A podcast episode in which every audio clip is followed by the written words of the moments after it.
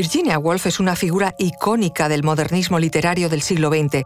Es mundialmente conocida por su escritura vanguardista y sus reflexiones profundas sobre la psicología humana. Muchos factores determinan su biografía, pero uno de los más desconocidos es su fascinación y conexión con España. En una carta enviada a un amigo suyo, Virginia escribió, Creo que España es, con diferencia, el país más espléndido que he visto en mi vida. Os contamos esto y mucho más a continuación.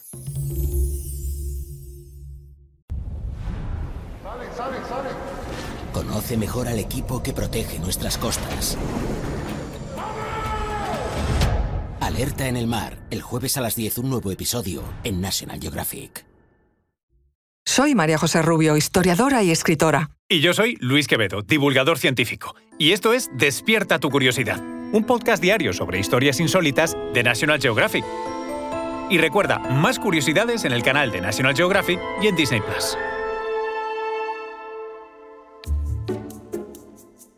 Adeline Virginia Stephen nació en Londres en 1882. Creció con altas dosis de intelectualidad. Su padre era historiador y crítico notable.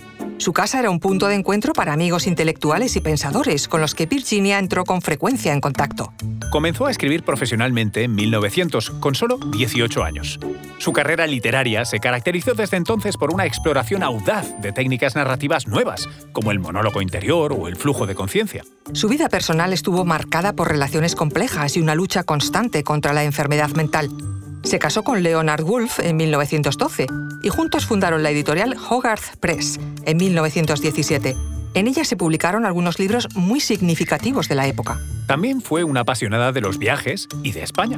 Su relación con nuestro país estaba poco documentada hasta la publicación de recientes estudios literarios. Se ha destapado su fascinación creciente por las costumbres españolas, así como por su rica literatura de la época. La cultura mediterránea, con su exotismo, supuso una fuente de inspiración. Virginia Woolf viajó tres veces a España en 1905, 1912 y 1923. Entre las líneas que escribió podemos encontrar una interesante evolución, desde la indiferencia, quisquillosidad y hasta aires de superioridad iniciales, hasta el entusiasmo final. Dicen que el buen viaje reside no tanto en el destino como en la compañía o el estado de ánimo, algo que podría explicar los vaivenes de Wolf en su radical concepción de España. El primero de sus viajes, en 1905, respondió a un brote depresivo, el primero de muchos a lo largo de su vida, debido a la muerte de su padre. Lo hizo acompañada de su hermano Adrian. Aquella jovencita victoriana, soltera, de 23 años, no había tenido antes la oportunidad de viajar porque ese privilegio, el de descubrir el mundo, solo estaba al alcance de un mundo dominado por hombres. Virginia aprovechó el viaje para inspirarse Anotó sus impresiones en un diario del cual extrajo después información para artículos y creaciones literarias. A su vez, estos textos resultan un curioso reflejo de las peculiaridades de España a principios del siglo XX, bajo el reinado de Alfonso XIII. La escritora dejó ver en sus palabras el atraso social del país en aquel momento. Publicó ese mismo año el ensayo An Andalusian Inn, una posada andaluza, en el periódico The Guardian. En él contó, con ironía, la odisea que vivieron, viajando desde Portugal, hasta encontrar hotel al pasar la frontera española. Nadie hablaba su idioma y fue muy difícil entenderse con los locales, y eso que intentaron decir la palabra hotel en varios idiomas. Así, Virginia y su hermano terminaron en una modesta posada de un pequeño pueblo de Extremadura.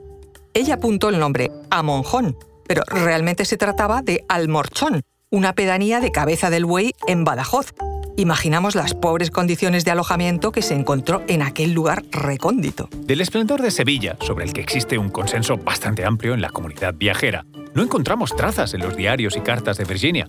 Sus palabras hacia la ciudad son, cuando menos, tibias y cuando más, desencantadas. De la catedral dijo que es bonita, pero elefantiásica, y que no cumplió sus expectativas. De la Iglesia de la Caridad consigna que no era muy interesante, y tampoco tiene más que palabras meramente descriptivas para la Giralda y la Casa de Pilatos. Tras el desencanto vivido en Sevilla, los dos hermanos desearon visitar Granada. Wolf relató, Tuvimos que pasar por montarnos en unas cosas que llaman berlina, carruajes para dos, ya que estaban ocupados los de primera clase. Al final llegamos a una región montañosa imponente, Sierra Nevada, a cuyos pies se asienta Granada. Tuvo tiempo de conocer la ciudad de Granada y ver su catedral, de la que dijo que es un aburrido edificio florido y muy ornamentado con una sola cosa interesante, la tumba de Fernando e Isabel. Eso sí, en una carta enviada a Violet Dickinson, Virginia aseguraba, Granada es de lejos el mejor lugar que vimos. Disfrutó de los jardines del monumento nazarí y de la flora local, que según ella sobrepasaron sus capacidades descriptivas. Frente a la puntillosidad, crítica y sorna con que refleja su primer viaje, el entusiasmo se apodera de Virginia Woolf en sus otras dos visitas. Y es que las circunstancias fueron bien distintas, empezando por la compañía. En el viaje de 1912 se encontraba en plena luna de miel con Leonard Woolf. Bien sea por amor o por una evolución en la mirada del artista, las palabras vertidas en sus diarios y cartas fueron bien distintas. En este viaje no escribió mucho, salvo un par de cartas a sus amigos en las que cuenta su día a día. Pero sí que aprovechó para leer compulsivamente. Estuvieron por Tarragona, Madrid, Toledo y Valencia. Todo lo que vio le sedujo. La última y tercera aventura en España la hizo en 1923, 11 años después, acompañada de nuevo por su marido. Esta vez se dirigieron a las Alpujarras, en Granada, para visitar a su amigo y escritor Gerald Brennan. Ella misma se sorprendió al ver cómo había cambiado su perspectiva desde el primer viaje.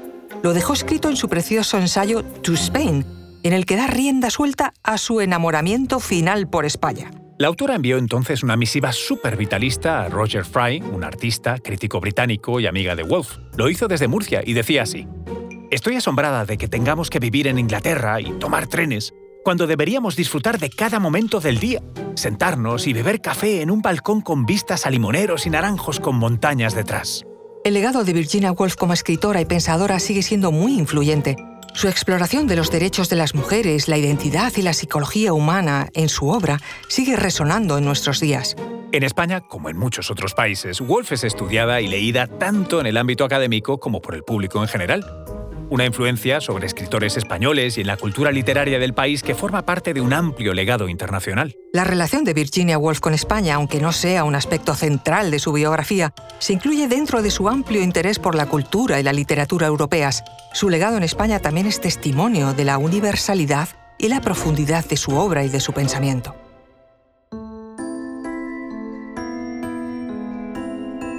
Recuerda que Despierta tu Curiosidad es un podcast diario sobre historias insólitas de National Geographic. Disfruta de más curiosidades en el canal de National Geographic y en Disney Plus. Ah, y no olvides suscribirte al podcast si has disfrutado con nuestras historias.